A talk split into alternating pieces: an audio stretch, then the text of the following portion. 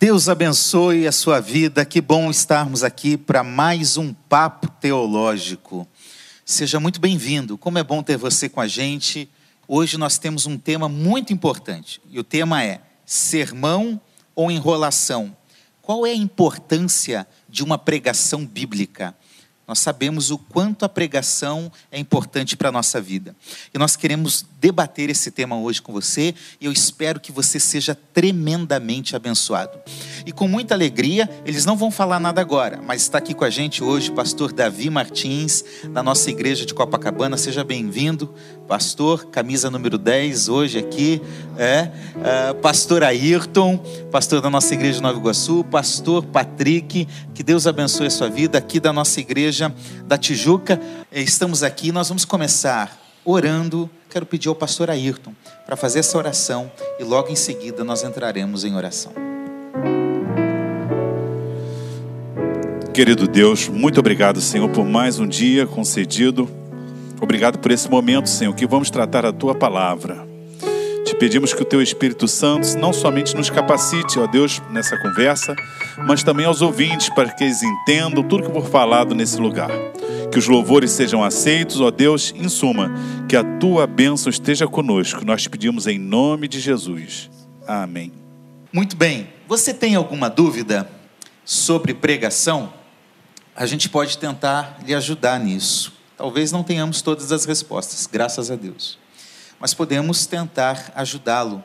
Na teologia, a disciplina que estuda a pregação se chama homilética e é a arte de pregar, como pregar, quais os passos para pregar. A gente precisaria muito tempo aqui para falar sobre isso, mas nós vamos tentar falar de forma simples alguns aspectos fundamentais de como nós podemos ver, perceber ou até mesmo realizar uma pregação bíblica. Por isso o tema de hoje é sermão ou enrolação a importância de uma pregação bíblica. Gente, Deus abençoe vocês. Que bom que vocês estão aqui novamente. Pastor Davi, pela primeira vez, seja muito bem-vindo. Tá certo? Bem-vindo, Davi. É. Obrigado, uma honra estar aqui perto de três príncipes do Senhor. Gente, vamos lá. Na dinâmica de uma vida da igreja, o dia a dia de uma igreja, nós realizamos muitas coisas. É? Alguns cantam, outros tocam, Uh, enfim, existe uma série de atividades que nós realizamos dentro de uma igreja. A minha pergunta para vocês é: uh, a pregação, vocês entendem que a pregação é uma das tarefas mais importantes na vida da igreja? Se responda sim ou não e por quê, como dizia a professora. Bem, Deus abençoe a sua vida, você que está conosco. É, é muito difícil a gente falar a mais importante, de pontuar como, mas certamente, se não é a coisa mais importante, é uma das mais importantes. Sim.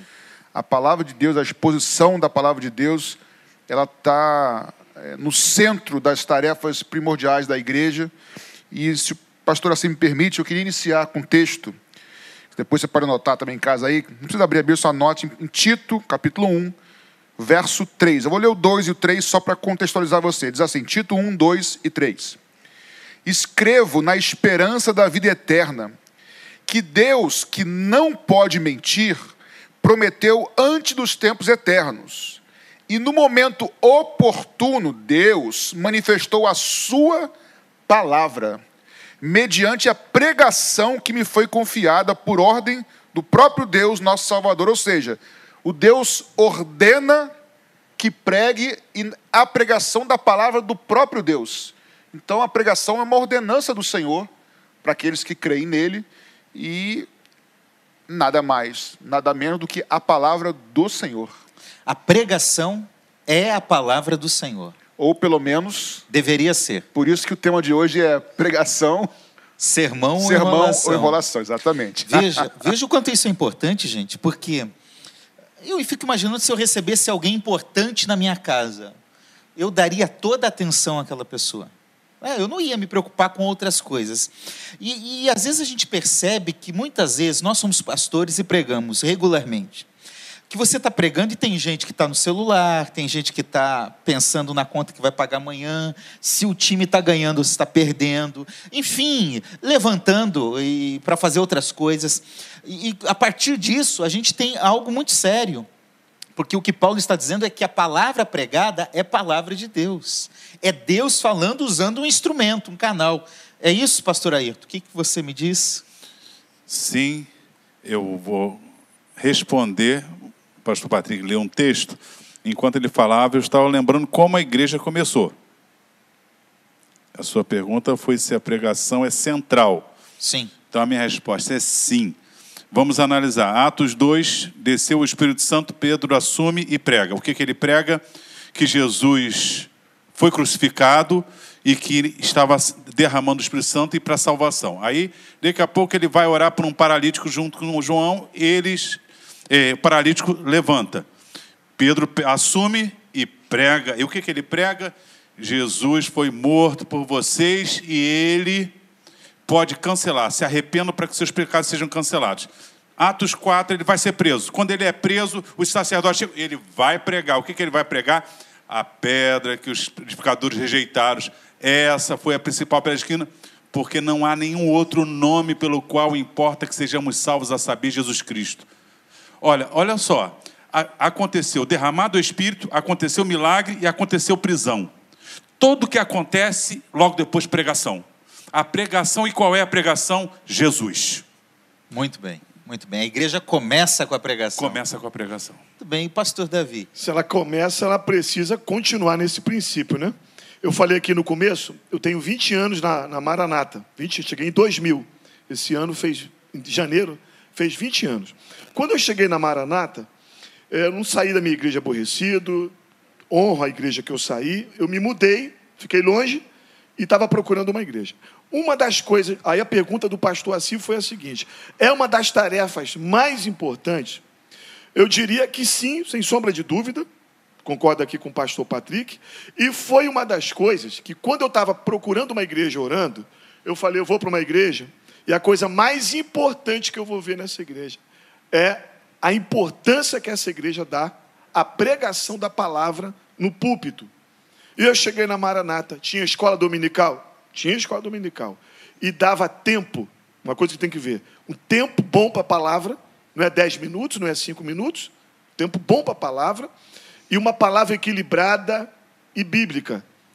Nós estamos aqui por causa da palavra. É a palavra que liberta, João 8,32. É a palavra que santifica, que nos limpa, que muda o nosso caráter. Então, ela é coisa. Talvez se você aí está tá assistindo a gente, está procurando uma igreja, está orando, você se converteu nesse tempo. Você vai para uma igreja, é a prioridade que você tem que dar.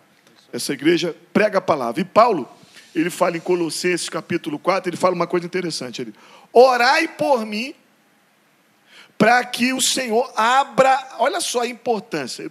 Eu preciso de oração. Orai por mim, para que Deus me abra a porta da palavra. Para quê? Para eu falar. Aí ele diz o seguinte, Colossenses 4:3. Falar o quê? Dos mistérios de Cristo. Então, olha a importância que tem. Ele pede para orar por ele, né? Então, gente, é, é, a partir da fala de vocês, a gente só pode pressupor, então, que realmente a pregação ela é importante. Agora, a pergunta também é: é necessária nos dias de hoje? Ela sempre é necessária, mas considerando o contexto que nós temos na dinâmica religiosa, evangélica do Brasil, vamos ficar aqui no Brasil, até mesmo no Rio de Janeiro. A, a, pregação está cada vez mais necessária? O que, que vocês acham disso? Assim, a gente tem a nossa percepção da nossa igreja local, mas a gente também olha aí geral, né, de forma geral. O que, que vocês pensam? A pregação é necessária cada vez mais? Alguém vai, não? Pastor, ele ia ver essas perguntas logo de cara, assim, no começo é, do programa. Provocar. Ele olhou para você. É, no começo do é, programa, eu queria assim, falar, mas ele olhou para você, então... Olha, pastor, eu creio com convicção, acho que concordamos nesse ponto aqui, creio eu, que se faz mais do que necessário é, uma pregação bíblica centrada nas Escrituras, como o pastor Ayrton falou, cujo Cristo seja o centro.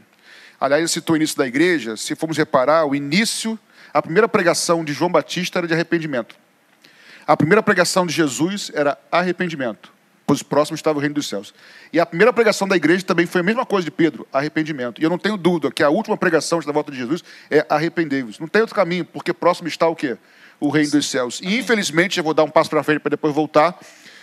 Tem muita gente séria no nosso meio? Tem muita gente séria. Tem muita gente temente a Deus? Tem muita gente. Entendo?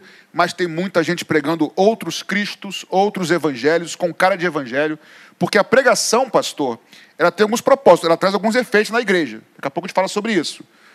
Mas é possível um dos efeitos que é crescimento acontecer na igreja por outros meios que não a pregação, ou seja, cresce-se de maneira errada por motivações erradas. Cresce porque é moda, cresce porque é um monte de coisa. Daqui a pouco a gente fala sobre isso, mas respondendo sim ou não, é fundamental um retorno à pregação bíblica nos nossos dias. É importante não confundir crescimento com inchaço. Exatamente. Né? Exatamente. Às vezes tem, às vezes o corpo incha e não Tudo- cresce. Nem tudo que, tudo que é de Deus cresce, mas nem tudo que está crescendo é de Deus. Exatamente. Muito bem, muito Isso aí. bem. Muito bem. Camisa 10. Tá Isso vendo aí. só? Para. Bom, pastor Patrick, o senhor falou que a, a pregação tem alguns propósitos. Então vamos lá, olhando para o Novo Testamento, para a gente ter uma ideia mais prática, a partir do ministério de Jesus e da igreja primitiva e dos apóstolos, qual é a, a importância da pregação? A gente poderia falar várias coisas, mas assim, em síntese, o que, que nós poderíamos? Pastor Ayrton, o, o, diga um aspecto que seria importante que a pregação ela cumpra esse papel, esse propósito quando ela é realizada. Não, a importância, não, o próprio, a própria passagem de, que Jesus comissiona, de Marcos né, 16, e de pregar o evangelho a toda criatura, quem crê e for batizado será salvo, quem não crê já está condenado. Então, é, é, a- essa pregação, o tema dela é Cristo, a salvação, a vida eterna. Como o pastor, aliás, Paulo diz em Gálatas assim, né? Gálatas 1:8, ele vai dizer: "Se eu mesmo um anjo do céu pregar outro evangelho, seja anátema". Olha que, olha como é. Então, essa questão de hoje já é uma questão antiga. Paulo já vai tratar muitas vezes falsos apóstolos, é, outras mensagens e os, da Galácias, o pastor Patrick abordou no, no programa passado, os judaizantes, quando falou de escatologia outro dia, é, é, é outro evangelho. Então, não é só pregar, é pregar o evangelho, a boa notícia, porque qualquer coisa diferente do evangelho é má notícia. Ela pode ser bonita, né? ela pode ser bonita a mensagem, mas se não for centrada no evangelho, ó, arrependimento, conversão e fé. Ela é uma meia-verdade, né? Se for meia verdade, já não é suficiente, É. já não é, é- Ela não causa o efeito. E de pregar o evangelho, qual é, o que é evangelho? Boa notícia. Aliás, evangelho é isso, né? Boa, boa notícia. Eu- o termo hebraico que é traduzido desse evangelho é bassar, que é carne, alimento. Quem prega, ele alimenta. Se você está dando veneno, você está matando o teu ouvinte Muito bem. certo? Então, a importância é pregar o evangelho, Cristo é o centro. A boa notícia. Podemos resumir que é para evangelizar os descrentes? Esse é um, um pressuposto, então? Sim, Paulo fala o tempo todo, né? Pregação aos descrentes para que eles se convertam, encontrem a vida eterna. Pregação é vida eterna. Aquele texto de Romanos, que nós gostamos muito dele, né? É, Conformados são os pés daqueles que anunciam coisa- coisas boas, né? o Evangelho. Ele começa assim: todo aquele que invocar, ele tem alguns, acho que são quatro ou cinco verbos interessantes que culmina na pregação. Todo aquele que invocar o nome do Senhor será salvo. Invocar. Mas como invocarão? Como invocarão se não tem com quem, em quem crer? E como crerão se não ouviram? Mas como ouvirão se não há quem pregue? Ou seja, você está falando sobre os descrentes, né? Tudo vai culminar na pregação do Evangelho. E eu achei interessante o tema que você deu. Não era nem para a gente estar falando desse tema, mas é necessário. Pregação ou enrolação. Parece que é algo natural que a gente não Natu- precisava é, falar. Não precisava falar. Mas infelizmente hoje, pastor Assi, o negócio está tão feio que a gente, quando fala, olha, vai naquela igreja, aquela, aquela igreja é a igreja séria. No português, isso é uma redundância. Porque se a igreja Tem que ser sério. tem que ser séria. Exatamente. Mas o negócio ficou tão feio que a gente co- colocou uma redundância que não está errado. Isso aí. Aí o pastor Patrick falou que a gente sabe que tem muita gente boa, e tem mesmo, tem, porque, infelizmente, a maioria das pessoas que são fiéis, que estão preocupados com a verdadeira pregação do Evangelho. Uma vez eu ouvi uma frase que eu nunca mais esqueci: O avião que voa não é notícia. Hoje, sexta-feira, que data é hoje? 26. 26 de junho. Centenas e milhares de aviões estão voando. Não vai sair no jornal. Hoje um avião decolou do, do, do, do aeroporto Santos Dumont e aterrissou lá em Viracopos. Mas se algum cair, misericórdia, vai ser notícia. Então, a notícia ruim que nós estamos ouvindo é das pessoas que não dão mais o valor devido que a Escritura precisa ter. E muitas vezes, Pastor Patrick, você falou uma coisa interessante, e que o, o quem está assistindo precisa saber. Não é porque a pessoa pegou a Bíblia, levou para o púlpito e abriu e leu um texto que você pode falar. Ele pregou a Bíblia. Perfeito. Exatamente. É? Perfeito. Ele pregou sobre, é. mas não pregou a palavra. A Bíblia. É possível usar a Bíblia para outras coisas, né? A gente já falou aqui, mas é bom lembrar que as seitas pseudo-cristãs, elas surgiram de textos bíblicos, de leituras bíblicas. Então é possível ler a Bíblia e não pregar a Bíblia, mesmo estando em um púlpito o texto de Romanos que você comenta, pastor Davi, Romanos 10, aí o 17 diz: E a fé vem pelo ouvir e ouvir da pregação, da mensagem, da palavra de Cristo. Ou seja, olha a importância da pregação, porque ela gera fé e converte aquele que precisa conhecer Jesus. Ele é, ele é estimulado, ele é convencido pelo Espírito Verdade. através da pregação. E você vê uma coisa. Ah, desculpa, pastor, pode falar. Não, é, é, é só a gente imaginar como é que Jesus travou um, um debate com o diabo. Ele citava as escrituras. Eu falar sobre isso. Ele citou as escrituras e Jesus refutou como? Com as escrituras. As escrituras. Se, os debates de Jesus com fariseus e saduceus, o que, que eram? As escrituras. Né?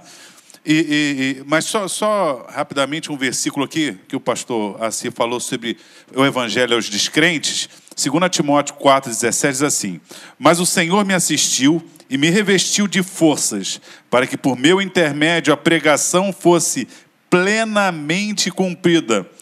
Todos os gentios a ouvissem e fui libertado da boca do leão.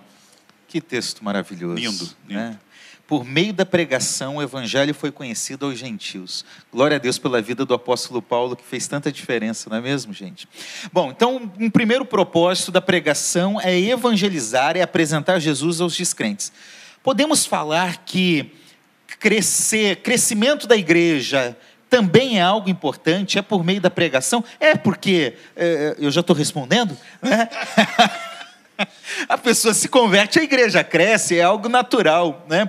Mas é, é porque às vezes a gente confunde, gente, crescimento da igreja com as estratégias que nós usamos. Né? A gente até, é, veja, estratégia é importante na liderança, no pastoreio, no, no, no cuidado dos ministérios. Mas a gente percebe que, biblicamente falando, é por meio da pregação que a igreja crescia. Como o senhor falou, não foi isso?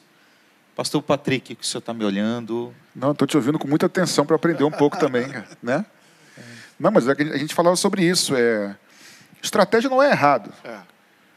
Embora, sim, se a estratégia for direção de Deus, perfeito. Se for humana, aí às vezes, às vezes dá problema. Mas o crescimento natural. Aliás, alguém, sempre, alguém diz que tudo que nasce grande é anormal. Então, Muito normal bem. é ir crescendo naturalmente e não inchando. E o crescimento natural é quando as pessoas são atraídas, no bom sentido da palavra, pela própria palavra de Deus, pela pregação, pelo conteúdo, e não por luzes, por, enfim, N coisas. Pastor C. Atos 6, versículo 7. Atos 6, houve murmuração, reclamação que as viúvas não eram assistidas. Aí, versículo 7. E crescia a palavra do Senhor. Atos 12, Herodes matou Tiago, prendeu Pedro, e, e fez. Aí daqui a pouco Herodes morre e diz assim o versículo seguinte: E crescia a palavra do e Senhor. Crescia e se multiplicava. E se multiplicava. Maravilhoso isso. Atos 19 diz que Paulo. É, orou, as pessoas receberam o Espírito Santo, daqui a pouco Paulo evangeliza, as pessoas começam a pegar tudo que tinha de mágica, de magia, jogar no, no fogo, e eles começavam a testemunhar da transformação de Jesus, diz assim, e crescia a palavra do Senhor, Olha só, murmuração não parou a palavra, morte não, não parou a palavra, milagre não parou a palavra, nem conversão, significa o seguinte: que os países que querem parar o evangelho têm que parar a pregação. Porque nada para o evangelho. Onde houver pregação, pode ter tido morte, murmuração ou milagre, uma coisa acontece: cresce a palavra do Senhor. E aí, não é a igreja que cresce, é a palavra que cresce, não é, pastor Davi? É, infelizmente, você falou crescimento. Talvez seja uma das conversas mais que tem nos bastidores de pastores quando você vai num congresso, vai no seminário. E aí, qual a tua igreja? Igreja XYZ. Quantos números de membros? A gente entrou numa numerologia doida. E quando a gente fala de crescer, a igreja de Jesus, ela diminuiu. Jesus pregou um sermão maravilhoso, foi só saindo, foi só saindo. Estou é, me lembrando, a gente está conversando aqui, a gente vai lembrando, né? O Pedro pregou um sermão muito maravilhoso lá com Ananias e Safira. Nós queremos levar pessoas para o batistério. Pedro levou para o cemitério. Pedro, o Pedro pregou, né? Ele estava a liturgia dele preparada. Aí ele falou: Vem cá, quem é que colocou. Como é que você deixou o, o Ananias? Satanás encheu o teu coração. Caiu um fulminado, depois outro. A igreja do Pedro, quando ele chegou em casa, alguém perguntou assim: Aí, Pedro, quantas almas para Jesus? Ele, nenhuma. Foram duas para o cemitério. Então, o crescimento, aí a igreja tinha temor. Quando a gente fala crescimento, a gente fala de número. Muita gente pensa em número mas a palavra traz um crescimento, e próprio 1 Coríntios capítulo 14, falando acerca disso, diz: ela exorta, ela consola e ela edifica. E talvez, pastor assim, tenham pastores de outras igrejas, homens de Deus que pregam e não está vendo a igreja crescer. É a maior estratégia, é você investir tempo para você pregar a palavra, porque a gente está preocupado com o que o ouvinte quer ouvir. Mas verdade... as verdadeiras ovelhas do rebanho, do aprisco de Jesus, aqui para nós, quer ouvir a mensagem do Evangelho. Elas vão discernir, não é, pastor?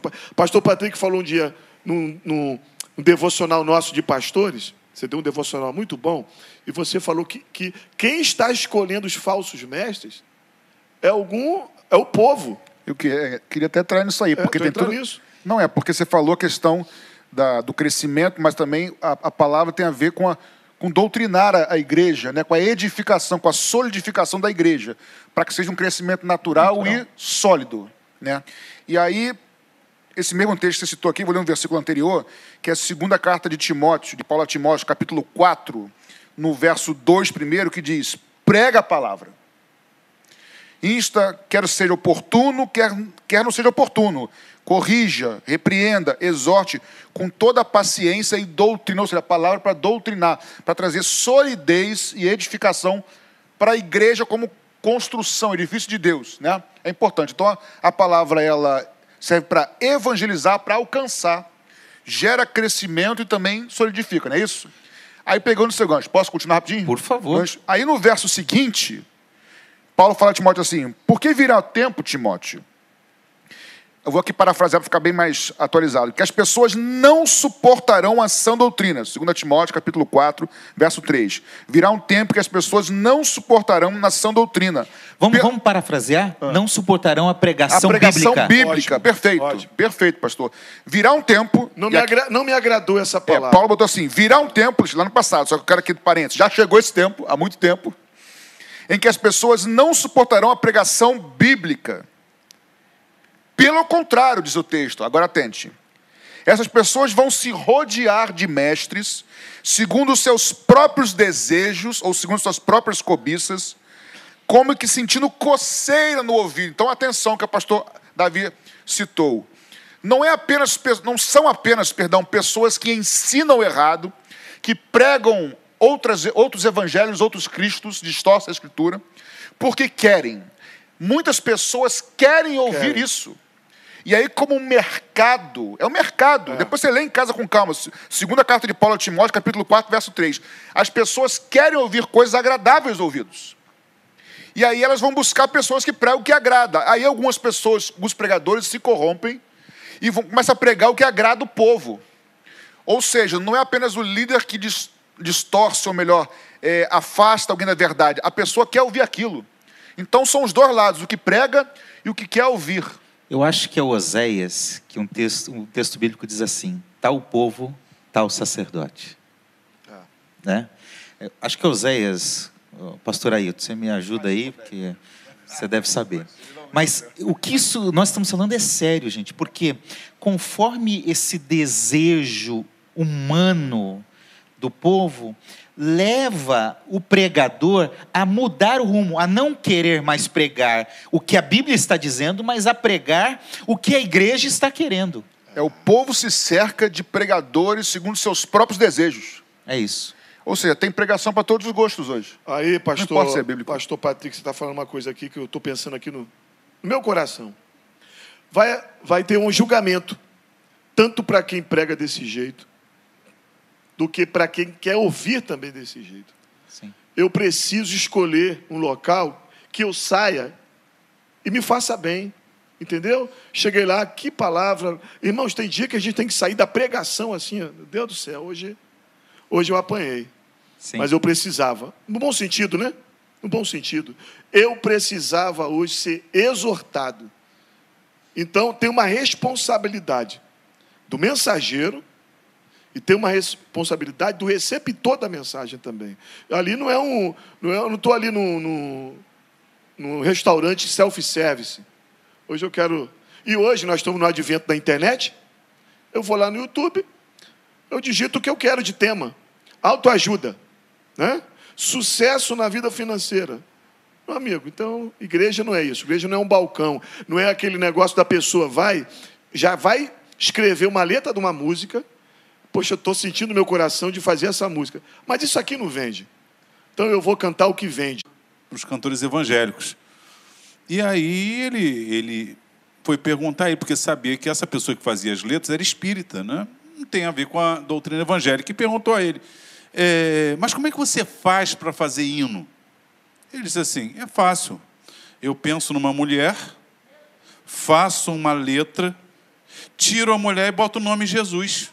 Meu Deus. Aí eu estou falando de cantar, mas imagine biblicamente. Por isso que algumas músicas são tão sensuais, né, com expressões tão sensuais para Cristo. Mas vamos Senhor. pensar agora na mensagem. A, a mensagem romantizada, né? É, é, você não fala pecado, você fala equívoco. Não, nem fala equívoco, é só coisas boas. Só né? coisas boas.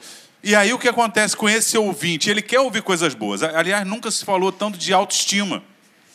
Então, Deus escolheu você porque você é especial. Aí você, opa, Ai, eu sou especial.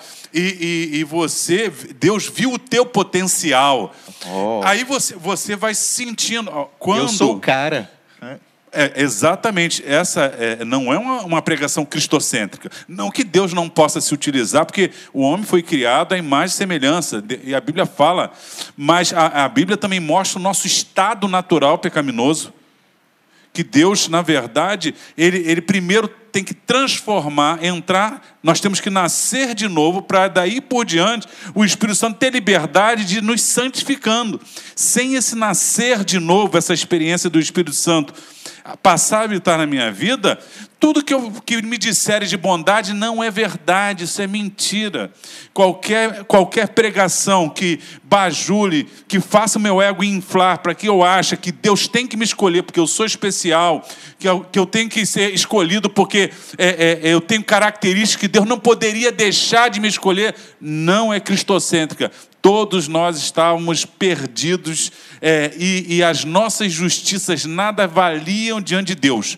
Deus, pela sua misericórdia, nos salva. Aí Ele pode, depois de salvos, se utilizar nas nossas vidas de talentos que foram dados por Ele. Nem essa soberba eu posso ter, porque a minha inteligência, a minha voz, é, é, tudo que eu tenho já foi dado como dom de Deus, que posso usar para o bem e para o mal. Agora, quando Jesus entra na minha vida, então nem essa vaidade de eu achar que é por causa dessas características que Deus deu, que eu fui escolhido, pode, pode entrar na minha vida. Não é verdade. Ouvindo vocês três comentando e animados no comentário, eu, eu queria falar algo para você que está assistindo ao Papo Teológico de hoje sobre esse tema. Valorize o pastor da sua igreja. É muito fácil você entrar no canal do YouTube e buscar os grandes Boa. pregadores, os famosos, e achar mensagens que estão lá. Quantas vezes eu já fui ouvir um pregador famoso que ele repetiu a mesma mensagem que estava no YouTube? É fácil, é fácil. Valorize o seu pastor local, porque domingo a domingo, quinta a quinta, ele está ali se esforçando, estudando, orando, preparando para alimentar a sua alma, para alimentar a sua vida com a palavra de Deus. Então, gente, Verdade. tem que valorizar o pastor local. E, e às vezes, eu não, não discordando, porque eu também ouço alguns bons pregadores que cada um gostamos de, de alguns deles, né? Sim. Nós Não estou todos- dizendo que não deve. Não, é verdade. Todos nós aqui admiramos, por exemplo, Hernando Dias Lopes. Sim, é um Quem não exemplo. gosta de Hernando Dias Lopes, né?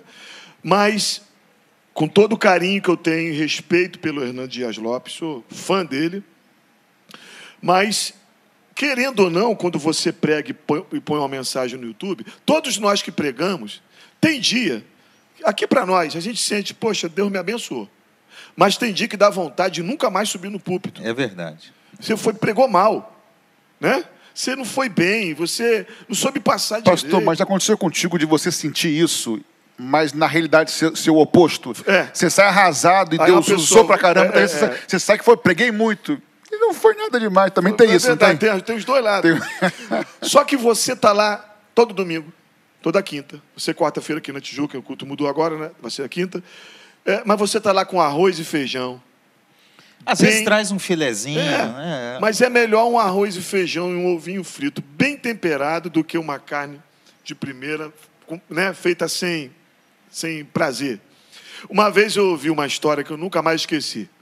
Um pastor estava cansado, estava quatro, cinco horas, seis horas querendo preparar um sermão e não conseguia um raciocínio. Ele, Vou desistir de pregar. Disse, Será que vale a pena? Sabe o que, que ele pensou? Domingo que vem, as pessoas vão, do- sábado vão dormir mais cedo, vão preparar as suas roupas para o domingo, vão acordar cedo, vão tomar o seu café, vão tomar o banho, vão gastar dinheiro para comprar pra, com combustível, dinheiro com trem, com ônibus, e virão para a igreja, só para ouvir o assim diz o Senhor. Amém. Então vale a pena eu me debruçar nas escrituras, orar e trazer um sermão que possa trazer alguma coisa de edificação para aquela pessoa. Né?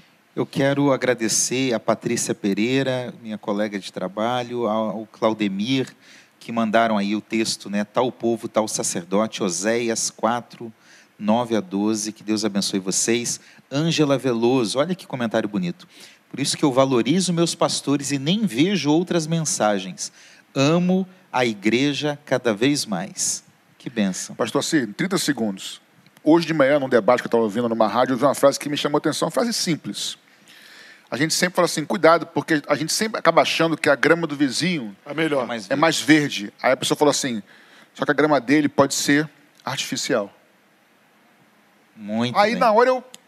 É verdade.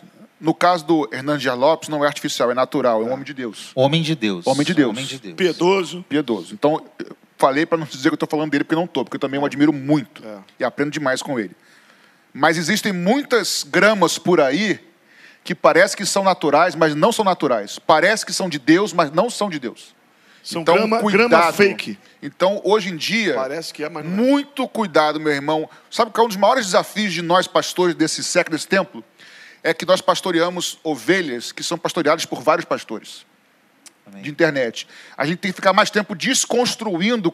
né? Vocês concordam comigo não? E é até injusto, né, pastor Patrick? Que às vezes o sujeito passa a semana toda ouvindo pregação do YouTube ou aí. músicas, às vezes, e aí a gente tem uma hora, as- quando tem, para você tem, pregar no domingo, é, um tempo menor na e quinta. outra coisa, pastor, né, já que a gente está falando da gente aqui, né?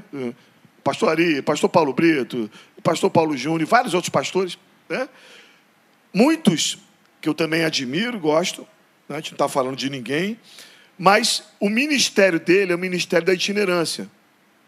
Nós, você falou comigo aí, você, pastora Meire e outros pastores lá, pastor Marcelo Bonfim, que está lá na Jacarepaguá, pastora Raquel, que está aqui e está auxiliando em, em a pastor Marcelo Copacabana, a pastora Raquel Jacarepaguá. Nós não pregamos apenas, que já seria grande coisa. Nós pastoreamos, visitamos, fazemos sepultamentos, vamos visitar os, os hospitais, temos reuniões. Então, nós não fazemos só isso. Uma, um, um, pastor que tem condições de fazer só isso, é até você querer você comparar, é até chato, né? É verdade. Então, gente, biblicamente falando, a pregação é fundamental. Você falou algo, pastor Davi, que eu gostaria que você repetisse, que foi uma aula do pastor Ari para você. Ah, a pregação tem que ter o quê? Três aspectos. Ah, me lembro. Eu fiz seminário de 2000 a 2003, né? Uhum. Aí o professor de homilética falou assim, ó, Davi, anota isso aí, nunca mais esqueça. Eu nem sabia que eu ia ser pastor, quanto mais pastor de igreja. Ele, um dia você vai ser pastor de igreja, o, o professor de homilética. Ele falou assim comigo, ó, presta atenção nessas três coisas. Se você ficar só num tipo de sermão, pode cansar a igreja, enfadar a igreja. Então, vai revezando: expositivo, temático e textual. Prega os três domingos expositivamente. Depois, textual. E depois, temático. Aí eu peguei essa informação, o pastor de Jacarepaguá era o pastor Ari. Beijão, pastor Ari. Aí eu falei com o pastor Ari, querendo tirar uma onda com o pastor Ari. Você não sabe o que eu aprendi hoje no seminário? Aí ele fala aí, textual, temático, expositivo. Expliquei para ele. Gostei, esse teu professor foi mas pega isso e soma com mais uma dica. Nunca mais eu esqueci e trago isso para a minha vida até hoje. Em cima do temático expositivo textual, você exorta, consola e edifica. Tem hora que se deixar, você, dependendo do que está acontecendo, pecado, gente é, é, se desviando, aí você só exorta, só exorta, só que tem gente doente, gente precisando ser consolada. Então, se você puder, exortar, consolar e edificar. Textual, expositivo, temático, meu irmão, vai ser uma benção. Daqui a pouco nós vamos falar dos estilos de sermão, daqui a pouco a gente chega lá, talvez hoje ou talvez no próximo programa, né? Que o papo aqui está rolando, né? Muito bem, gente. É... Uma questão que se levanta é o seguinte: o protestantismo ele é marcado por essa ênfase na pregação, as igrejas evangélicas, né? Isso porque ah, no, de, no decorrer da história da igreja, a gente sabe que um período do século VI, VII em diante, nós tivemos excelentes expositores das escrituras, os pais da igreja, mas do século VI e VII em diante, até o século XV e XVI, a pregação foi relegada a um segundo plano. Então, é importante lembrar que a reforma protestante, ela resgatou a centralidade da pregação no culto cristão. Então, esse é um primeiro aspecto a ser considerado. Por isso, a pergunta para nós fazemos objetivamente, tá bom? Peço a ajuda de vocês. É, como está a pregação hoje, nós já falamos. Então, como nós podemos melhorar? Como nós? Nós quatro aqui somos pastores. Como vocês acham que nós podemos melhorar? Só um toquezinho, que daqui a pouco a gente vai aprofundar ainda mais o assunto. Pastor Patrick como que nós individualmente podemos melhorar a pregação? Individualmente, como igreja de Jesus no Brasil, no mundo, como nós podemos melhorar a pregação? Eu diria que sei lá, cara, é tanta coisa. Vamos lá. Acho que falta muita piedade. Piedade. Falta vida com Deus. Assim, depois de um tempo você aprende a pregar. É. Você aprende. Você corre o risco de se tornar um profissional vou, do público. Vou, vou criar um paralelo eu liderei, junto com a minha esposa, os adolescentes da igreja durante muitos anos. Depois de um tempo, Davi e Ayrton, a gente aprende a fazer. A gente sabe o que dá certo e o que dá errado, cara. Isso é o perigo. A gente aprende. Isso não é assim. Hebreus vai dizer que existe um discernimento que vem pela prática, e não, não é um discernimento espiritual, é pela prática. Aí você aprende a fazer, só que esse aprender a fazer, você corre o risco de não mais depender de Deus. Então, se eu fosse colocar a primeira coisa aqui, dentre muitas coisas, para não alongar muito, eu diria que piedade intimidade com Deus, ouvir é, Tito 1,3. A palavra pregada precisa ser, precisa ser a palavra de Deus, então eu preciso ouvir de Deus. Aí tem a correria do dia a dia, aí problema meu para me virar com Deus. Aí, outra, outra questão, mas piedade, vida com Deus. Piedade. Pastor Ailton. Piedade, que é essa vida com Deus estaria incluída oração, essa Isso comunhão. É, é, eu, eu citei, acho que foi no, no debate anterior, Timóteo, quando ele fala que o, o lavrador tem que ser o primeiro a participar dos frutos. eu penso que eu tenho que me alimentar da mensagem que eu estou pregando. Eu não sou só é, um canal que a mensagem Antes passa. de ser pastor, você é ovelha também, né? Eu, eu sou ovelha. Então, é, você tem que fazer aquela análise. Essa mensagem minha, é, será que eu não estou fazendo uma exegese? Estou querendo falar alguma coisa? Aliás, uma coisa que eu não gosto. Eu acho que púlpito, mensagem, não é para você mandar recado. É, boa. Entendeu? Muito Ah, bem. tô chateado com o irmão. Com eu tô sabendo que aí você É pegar a você palavra de Deus, né? Pega a mensagem, procura. Qual é o tópico que eu coloco aquele irmão aqui? Aí a- a a o irmão vai para a igreja e às vezes a pessoa sabe do que aconteceu. Aí você está pregando, está um olhando para o outro assim, ó, essa é para você. A mensagem é, é- é a proclamação. Algo que é particular, que aconteceu entre duas pessoas, você prega, no, no vai chama no gabinete e conversa. Você não vai tratar um assunto, um- uma situação que aconteceu, pegou o púlpito, ainda, às vezes até cita a situação e todo mundo. Então, esse feedback. É, uma coisa que um irmão me disse, pastor, você tem que ser rápido, né? Ele me disse assim. Era pra ser. Era para ser, né? É, nunca faça com os outros que você não gostaria. Eu não gostaria de quando eu estivesse errado, eu fosse humilhado. Por exemplo, eu falei, estou pregando, estou falando alguma coisa e falei um- uma coisa errada, uma palavra errada, alguma coisa. Eu não gostaria que alguém me repreendesse na frente de todo mundo.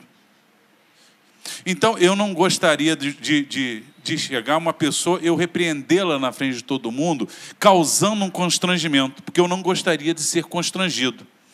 Então, a pregação não pode. Eu, então, o que eu vou respondendo? Eu creio que a pregação ela tem que ter um propósito de edificar, exortar e consolar. Não o objetivo egoísta de mostrar que eu tenho razão, que eu sou maior e humilhar aquele que discordou de mim.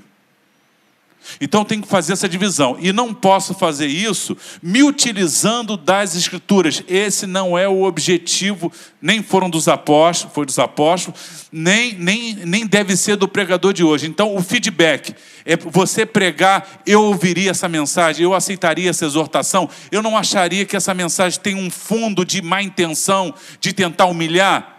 Eu gostaria que fizesse comigo, como cristão, então, bem. acho que essa, eu, eu- pensaria nisso como pregador. Muito bem. Pastor Davi. 15 segundos eu falo. Acho que eu vou no âmago da questão. Que falaram é muito importante, piedade, muito, o pastor Ailton falou. Mas eu ia lá no, no âmago da questão. Eu falaria o caráter do pregador. Eu poderia falar, leia livros, exercite, tente gravar versículos, se preocupe com muito tempo para estudar. Mas se o caráter do mensageiro não, não, ser trabalhado pelo Espírito do Senhor, não vai adiantar. Ele vai pregar para a igreja dele crescer, ele vai pregar para ele. Na época que se vendia CD de mensagem, essa mensagem vende muito. Então, para mim, é esse camarada se converter e saber que Jesus precisa trabalhar na vida dele, porque se ele for convertido, convertido, Deus vai falar com ele. Ele pode não ter tão, um sermão tão bem estruturado, mas vai alimentar a igreja. E Muito bem. Eu, inclusive, pastor Assi, eu já vi pregadores que a gente sabia de uma vida totalmente desconcertada com Deus, vi pessoas se convertendo, pessoas batizadas, mas é, é- essa, essa mensagem maravilhosa, ele foi só um canal. E o que acontece? Serviu de condenação para ele. Então, é exatamente o que o pastor Davi está falando. Ô, gente, vamos lá, vamos continuar o nosso papo. A gente falou da importância da pregação. Agora, o que é um sermão? O que é? Quem pode começar? Bem, o sermão, sermão e pregação, eu diria que é a mesma coisa, são sinônimos, né? Sim.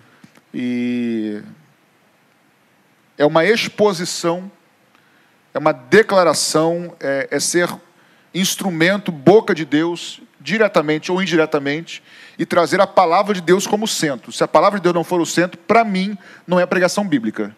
Então, para mim, ela, ela, ela vai além, além de uma palestra.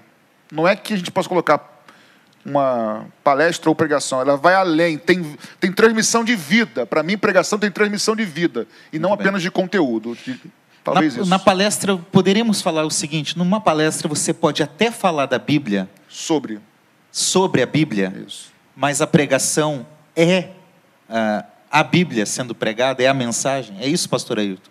Sim, é isso que diferencia. Uma palestra é um termo genérico e o, o sermão, a pregação, ele é centrado nas escrituras, preparada, certo?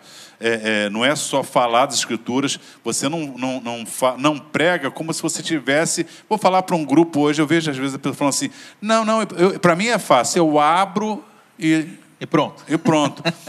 Eu não estou duvidando. O Espírito revela. Para mim não é fácil, não, quero dizer isso aqui ao eu, vivo. Eu não estou duvidando que o Espírito Santo muitas vezes possa você abrir um texto, mas isso vem já de uma vida com Deus. Não é assim, ah, vou chutar hoje, vou abrir aqui, aí vai falar um monte de bobagem. Na, no, se você tiver já uma intimidade com Deus, às vezes acontece de você abrir num texto que você domina o assunto. Então você até naquele momento vai pregar, mas normalmente você ora, porque sem unção, olha, você pode fazer um excelente esboço de mensagem. Sem a unção de Deus, sem é, o, o público que vai ouvir essa mensagem tem que estar sedento. E você tem que ter algo que vá saciar essa sede. Não, você não tem para dar. Então, vai vir o quê? Uma mensagem de Deus. Não, não, não só não é uma palestra genérica, você citar a Bíblia para dizer que é bíblico. Não é isso. É centrada, cujo objetivo é Cristo, que pode ser exposto de uma forma ampla, mas com Cristo no centro. É a diferença de pregação. Porque há palestrantes que citam a Bíblia. Sim. Em diversos momentos, ele vai citar, olha, porque a Bíblia diz assim, cita um provérbio, cita Eclesiastes, cita o sermão do monte, mas ela não está centrada no objetivo. Não é um anúncio do Evangelho. Não é um anúncio do Evangelho. Acho que essa é a grande diferença, né? É. A, pregação é o anúncio do Evangelho. A palestra pode haver Falar uma sobre. citação é. do Evangelho. Agora, eu, eu gosto de pensar sempre no ouvinte é, você, essa coisa, não, eu, eu de improviso, qualquer, o que vier eu falo, eu não penso assim. Eu penso que a pregação, ela é preparada diante de Deus, orando para que Deus te conduza segundo a necessidade também. Eu, aqui conversando com vocês, até a gente tinha pensado um pouco antes, palestra poderia ser algo para potencializar as capacidades humanas e pregação é para mostrar a incapacidade humana e chegar em Jesus. Poderíamos resumir assim? Será que está tá correto? Sim. Tá? O que, que você acha, pastor Davi? Eu, o, a gente estava dando uma pesquisadinha rápida, né? Eu não sabia, por isso que é bom, às vezes a gente dá uma parada para ver algumas coisas. A palavra palestra, eu até anotei aqui para não perder, local público que se pratica exercícios. Eu, como eu gosto de futebol, não jogo nada, mas gosto, o estádio do Palmeiras, Palestra Itália. Né? Eu, eu definiria o seguinte: se você ouvir alguém abrir a Bíblia e falar assim, ó, eu vou dar uma palestra, não seria bom você repreender a pessoa, falar que está errado, fechar o coração. Mas eu, eu falaria que você expor as Escrituras, abrir a Bíblia e pregar no púlpito, eu acho que você falar que vai dar uma palestra, eu acho que seria desvalorizar um pouco a pregação do Evangelho. Eu gostaria de tocar num ponto, pastor Assis, até pedir permissão a você. Sim, claro. É, até para as ovelhas valorizarem, acho que você uma vez falou comigo, né? pastor Assis. Você, fazer, vou dar um aqui de entrevistador, né? Quanto tempo você leva em média para preparar um sermão? Até para o povo saber. Bota em média aí. 10 a 12 horas. Olha, 10 a 12, você humilhou a gente aqui. Você humilhou, não vou falar o tempo aqui. Para você ver, pastor assim leva, em média, 10 a 12 horas. E alguém pensa que você sobe no púlpito. Para pregar menos de uma hora. nariz é. e abre a boca e sai mensagem. Uma vez, uma mulher passou no interior e viu o pastor dela sentado na varanda da casa, no interior, na roça. E o pastor estava com uma agenda do lado e lendo a Bíblia. Aí ela passou, e aí, pastor, está descansando? Aí ele, não, minha irmã, eu estou trabalhando. Ela foi e voltou. Quando voltou à tardezinha, ele estava no quintal da casa, é, roçando a, a, o quintal com a enxada. Ela, e aí, pastor, está trabalhando? Não, meu irmão, estou descansando. O trabalho da pregação, da, de, do preparo do sermão, para quem leva a sério, é um trabalho gostoso, mas é árduo. Né?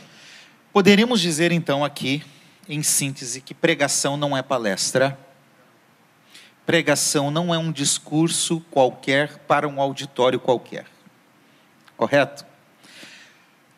Temos que entrar em dois aspectos que estão na moda hoje: autoajuda e coaching. eu particularmente tenho dificuldade com qualquer coisa de autoajuda e de coaching também, sinceramente. Mas vamos lá, vamos fingir que está tudo bem.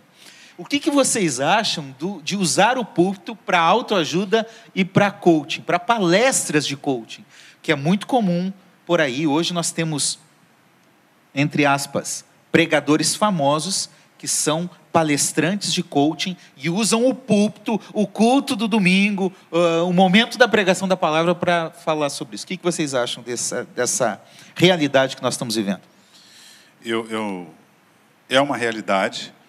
E eu me lembro de uma igreja grande de Campo Grande, um, um pastor famoso vinha com série, uma série de pregações e um colega de trabalho, que não é evangélico, mas levava a filha evangélica, eles ficaram lá de fora. E aí um dia ele chegou, eu trabalhava no Banco Brasil, ele chegou para mim e falou assim, Ayrton, é, eu, você sabe que eu estudo técnicas de autoajuda. E eu vou dizer para você, o pregador usa todas as técnicas de autoajuda.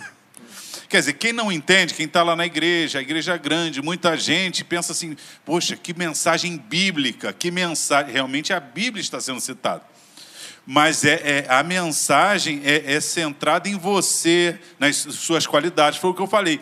Hoje nós estamos com uma pregação com, que ela, ela tenta estimular. Né? Eu não sou contra a pessoa ter uma autoestima, né? ela, ela é ter esse pensamento.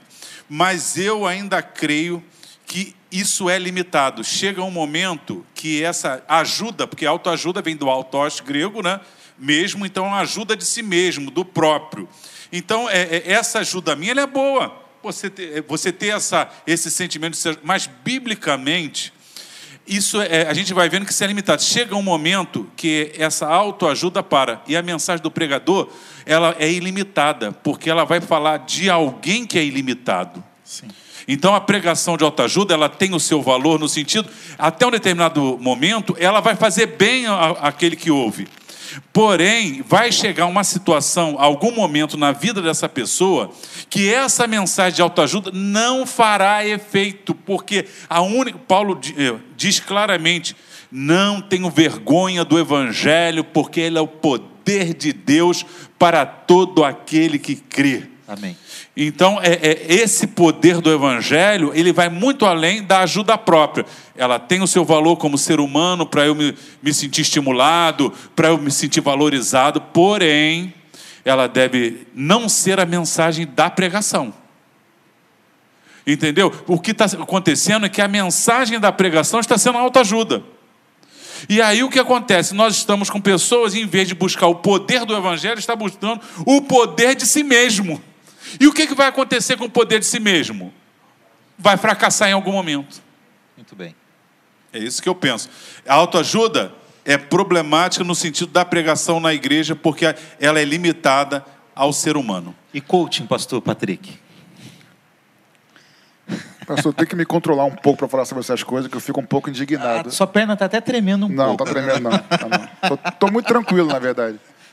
A verdade simples, no e cru, é que Cristo foi retirado do centro da igreja há muito tempo. A verdade é essa, gente. Ser bem sinceros, Cristo foi tirado do centro da igreja de forma geral. De forma geral, das instituições. Claro. Não, como eu disse anteriormente, existem homens muito sérios, muito mais capacitados do que eu, do que a gente, homens de Deus extremamente piedosos, tremendos. Estão falando de forma geral. A verdade é que Cristo foi tirado do centro há muito tempo. Canta-se para o homem, fala-se do homem, fala-se como vencer. Vai nas livrarias evangélicas, gente. O, grande parte dos livros é como você crescer, como ser bem-sucedido, cinco passos para isso, doze passos para aquilo. É, é isso. É.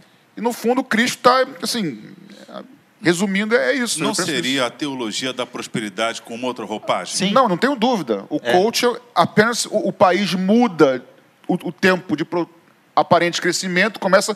Aí a, a, o discurso da prosperidade já não começa a caber mais, muda-se para o coach. Só, mas é mesmo engano. É engano isso. E eu acho que é fruto também do, desse aspecto é, em que o ser humano, o homem, está no centro das coisas.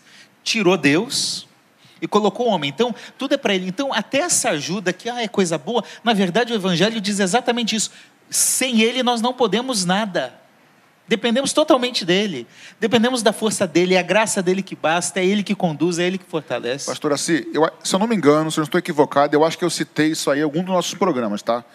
E se eu não me engano, foi o Shed, pastor Shed, que citou, disse isso. Ele diz assim: toda adoração que Deus não recebe, o diabo toma para si. Muito toda bem. adoração que Deus não recebe, o diabo toma para si. Deus só aceita ser cultuado e adorado nosso culto racional. Eu desejo servir ao Senhor. Satanás não se importa de ser cultuado de forma enganosa. Quando se cultua o homem e adora o homem, está se adorando Satanás. Muito Ou bem. seja, Cristo tirado, o homem colocado, quem está colocado é Satanás. É, é, é- é ruim de entender, mas é verdade isso. E quando eu digo que ela tem autoajuda, ela tem o, qual, qual é o propósito? Motivação.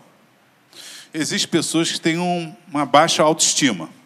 Então, se ela ouve uma palestra, saímos da pregação, uma palestra sobre motivação, acreditar no potencial dela, estude. é, você- alguns levam um tempo maior, mas consegue. Essa pessoa vai estudar de repente, não vai passar num concurso público de primeira, de segunda, mas, mas vai passar. Nosso assunto aqui, nós não estamos falando mal, criticando E- o coaching ex- exato. nem a autoajuda no, No- seu, no- no, seu campo. No seu É campo. outra análise. Exatamente. Sim. Deixa eu falar um pouquinho, é porque O tema é pregação. os E- dois falando aqui pra mim, eu tô saindo tão feliz que pra mim os dois são um coach aqui. Entendeu?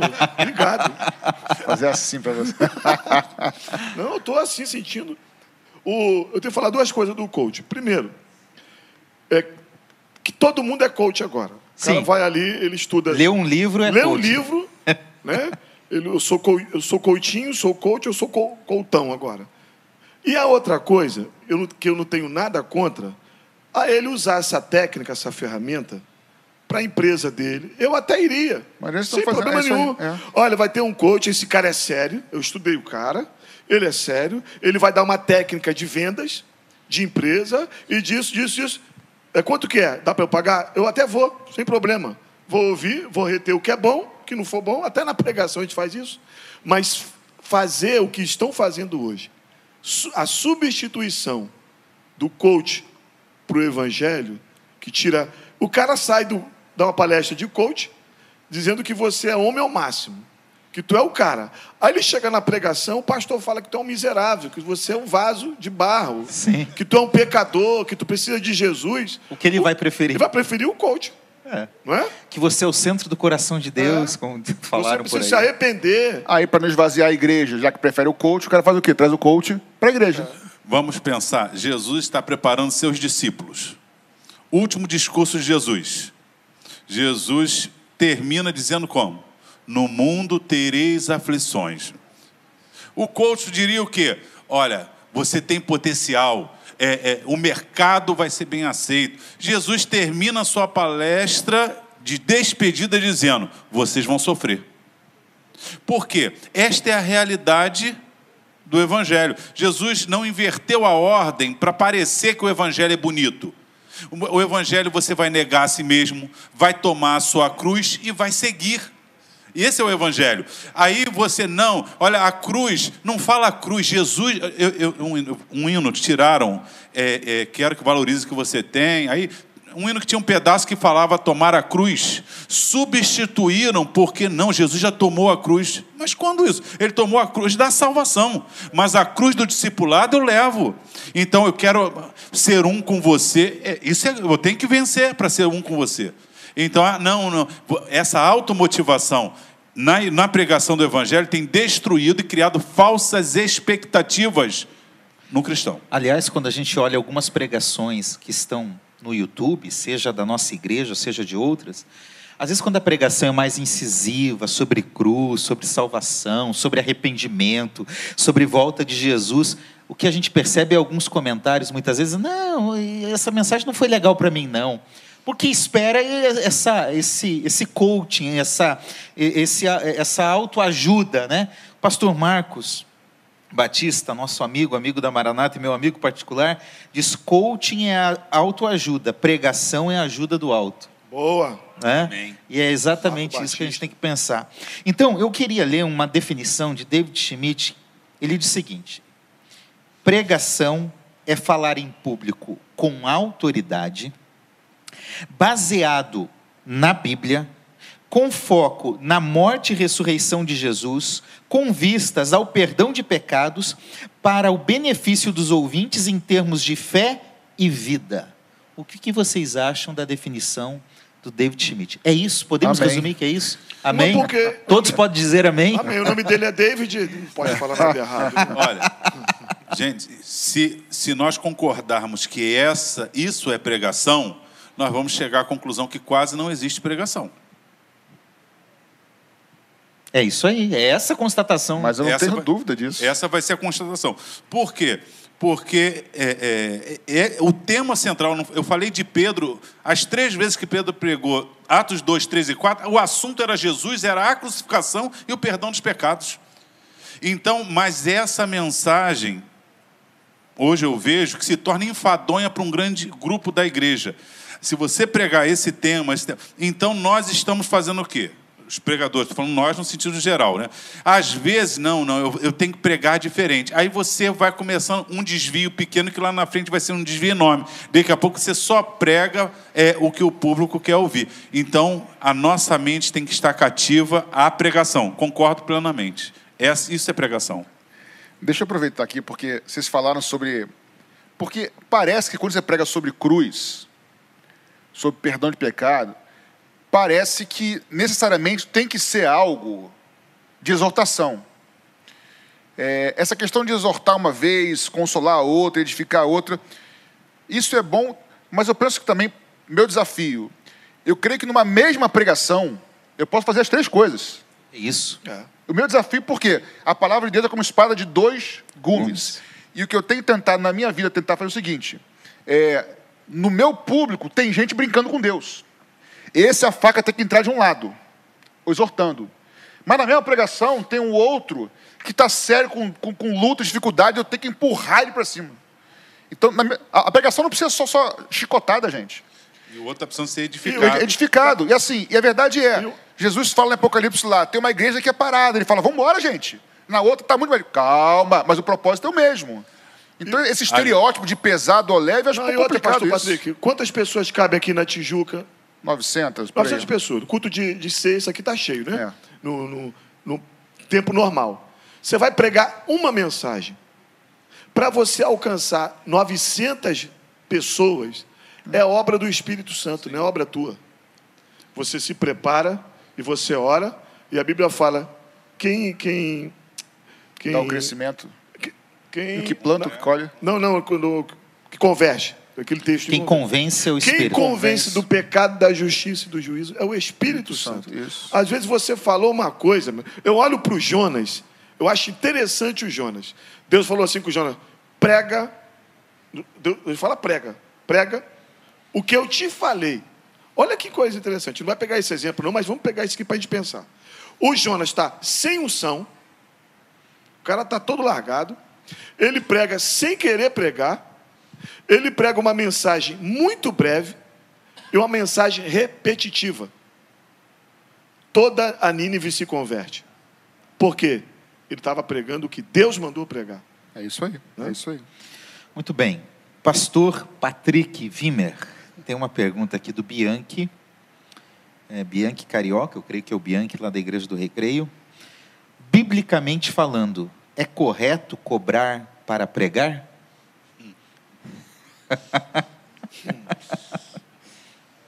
Recebe, irmão, essa pergunta. Vou responder da seguinte maneira, Bianchi. Eu não cobro e não cobraria. Eu, para mim, a minha consciência não me permite a isso, tá? É, até porque eu sei o quanto para mim é difícil pregar e eu sei que não, não estou me baseando na minha capacitação, então não posso cobrar por algo que nem meu é. Então eu não vou falar que é errado, que é certo. Talvez eu, é a famosa resposta saindo pela, pela esquerda, mas eu não cobro, não cobraria e pretendo nunca cobrar por isso. É a minha resposta para ele. Eu, eu acredito que a questão é, as- é, a igreja pode dar uma ajuda, né, o pregador vem, tem que, às vezes, se deslocar, ele não tem condição, então a igreja dá uma ajuda para esse pregador, para ele se locomover e estar, porque senão ele não tem como pregar nos lugares, muitas vezes. Alguns têm uma situação tão boa financeira que rejeitam até qualquer tipo de ajuda. Mas isso não é, isso Mas não é não é cobrar. o que nós falamos, e eu conheço, infelizmente, pessoas que são assim, estipulo, eu só prego na tua igreja se você É, me der estamos falando disso, isso tanto. aí. Isso. Tem, tem eu gosto de uma frase que o Neil Barreto falou, o pastor Neil Barreto falou, nunca mais esqueci também. Ele falou assim: é, a igreja miserável ajudou a fazer o pregador mercenário. O que, que acontece? Deixa eu Repete falar. essa frase. A igreja miserável ajudou a construir, a fazer o pregador mercenário. Deixa eu falar para os dois lados. Os dois lados. Eu moro no Rio de Janeiro. Eu moro no Rio de Janeiro. Uma igreja lá, lá em Cabo Frio, que não sabe minhas condições, não sabe de nada da minha vida, ficou sabendo e me chama para pregar. Aí você vai gastar a tua gasolina que você não, que você estava sem condições. Eu não estou falando de uma pessoa que está sem condições, com condições. Sem condição, tu vai pagar pedágio na ponte, pedágio na Via Lagos, e chega lá a pessoa, muito obrigado, e você sai, ela não te dá nenhuma coxinha de galinha para você comer. Você vai ter que comer, na volta, fazer comida quando chegar em casa. Eu vejo muito isso. As pessoas que convidam alguém, se você é pastor, está convidando alguém, o combinado não sai caro. Eu acho que Maranata age assim. Se cobrou para pregar, a gente já não chama. A gente não tem esse critério, né? Ah, eu cobro X. Pô, mas você vai cobrar para pregar? Aliás, os pastores da Maranata não, não, não cobram, cobram graças para pregar. a Deus. Não Nós não cobram. cobramos. Às vezes até paga, Isso. põe dinheiro do bolso, Verdade, combustível para ir, pregar. Mas se e- você que é pastor, está nos ouvindo, nos assistindo, vai convidar alguém, pergunta para a pessoa, pastor, eu queria te convidar, pastor, assim para pregar. O senhor tem carro?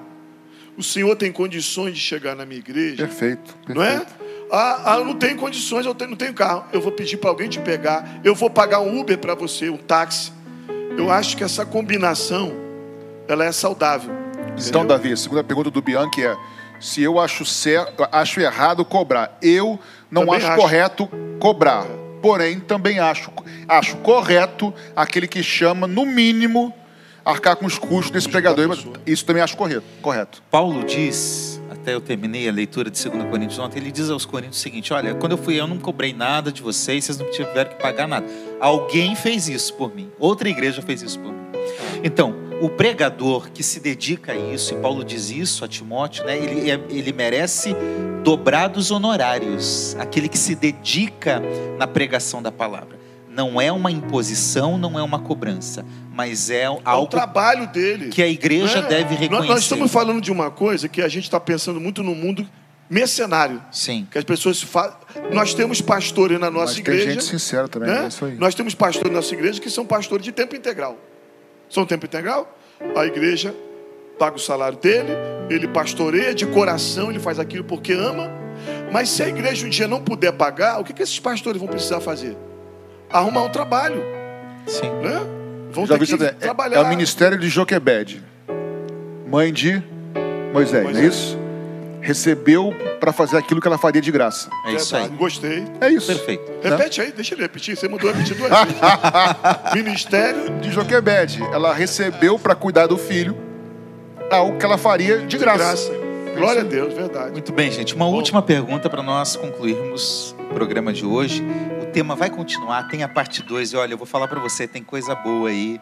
Nós vamos falar dos diferentes tipos de sermão que existem. Vamos dar alguns exemplos práticos e vamos falar como podemos descobrir quando um sermão é enrolação e quando um sermão é bíblico. A última pergunta é do Luiz Cláudio. Ele diz o seguinte: uma pregação tem que durar quantos minutos? Depende. Mas vamos lá, vocês que respondem. Já, fala, pastor. É, é- é- o tempo normal que se dá uma mensagem nos púlpitos na nossa igreja é cerca de, cerca de 50 minutos. Há pregadores que entendem que é muito, é muito tempo, que com 30 minutos você entrega uma mensagem direta e não cansa. Há pregadores que desenvolvem uma mensagem mais longa e o que eu vejo na prática é que Deus fala da mesma forma. Se ela for bem desenvolvida, ungida, Deus abençoe. Eu acho que um tempo médio, em torno de 45, 50 minutos. Tem pregador que vai uma hora, uma hora e vinte, tem pregador que vai 30 minutos. Mas o tempo médio, 45 minutos, acho que é o tempo ideal para você desenvolver uma mensagem. E por ética, eu gostaria de falar uma coisa. Se eu vou pregar numa outra igreja, qual é o tempo? É o tempo que me derem. É isso aí. Né? É isso aí. Eu vou, já vou preparado para pregar 50 minutos, 40 minutos, meia hora, 15 minutos. Aprendi com o reverendo dos pés descalços, Davi Silveira. Davi, pegando teu gancho, de repente tem alguém assistindo que prega também, que está começando a pregar, aprendendo. Quero te passar um erro que eu já cometi, talvez aqui cometido também, para você não cometer. Você montou um esboço, uma pregação de 45 minutos. Chegou lá, o pastor te deu 25. Não tenta pregar os 45 em 25. É isso aí. Corta algumas coisas, mantém o, o, o, principal, que Deus vai te usar da mesma maneira, de maneira calma, porque senão você atropela tudo, já cometi esse erro e não dá e certo. E não chegar no público também assim, ó, irmão, você me deu pouco tempo. Não, não é. expõe, não. não é. é isso aí. E aí, gente, vocês gostaram do nosso tema de hoje? Espero que sim. Comenta aí no nosso chat. Mas agora nós vamos fazer algo também muito importante. Nós vamos orar. E nós queremos orar por você que está passando um momento de dificuldade, de aflição, um problema, uma ansiedade. Você que de repente está enfermo, nós queremos orar com você e por você. Eu quero pedir ao pastor Davi que, por favor, conduza esse momento de oração para nós. Senhor, no nome de Jesus, tem gente nos assistindo que parou para ouvir esse bate-papo, esse papo teológico, mas o Senhor colocou de propósito aí em frente à TV, em frente o celular, enfim. Mas estão passando por dramas, perderam entes queridos, perderam emprego. Nós te pedimos, Senhor, o Deus da Bíblia, o Deus da palavra, Senhor, abençoe esse povo nesta noite, no nome de Jesus. Nós cremos, Senhor, que Tu podes fazer um milagre. O Senhor tem feito. Nós, pastores da, da, da Maranata, temos ouvido de grandes coisas que o Senhor tem feito nesse tempo. Do templo fechado, porque Tu és o Deus das grandes coisas, o Deus do milagre. Nós cremos que Tu pode fazer coisas impossíveis. No nome de Jesus, Senhor possa abençoar cada um que está nos assistindo, que a Tua bênção, Senhor, é, sirva para que esse povo possa glorificar o poderoso nome de Jesus. Amém e amém.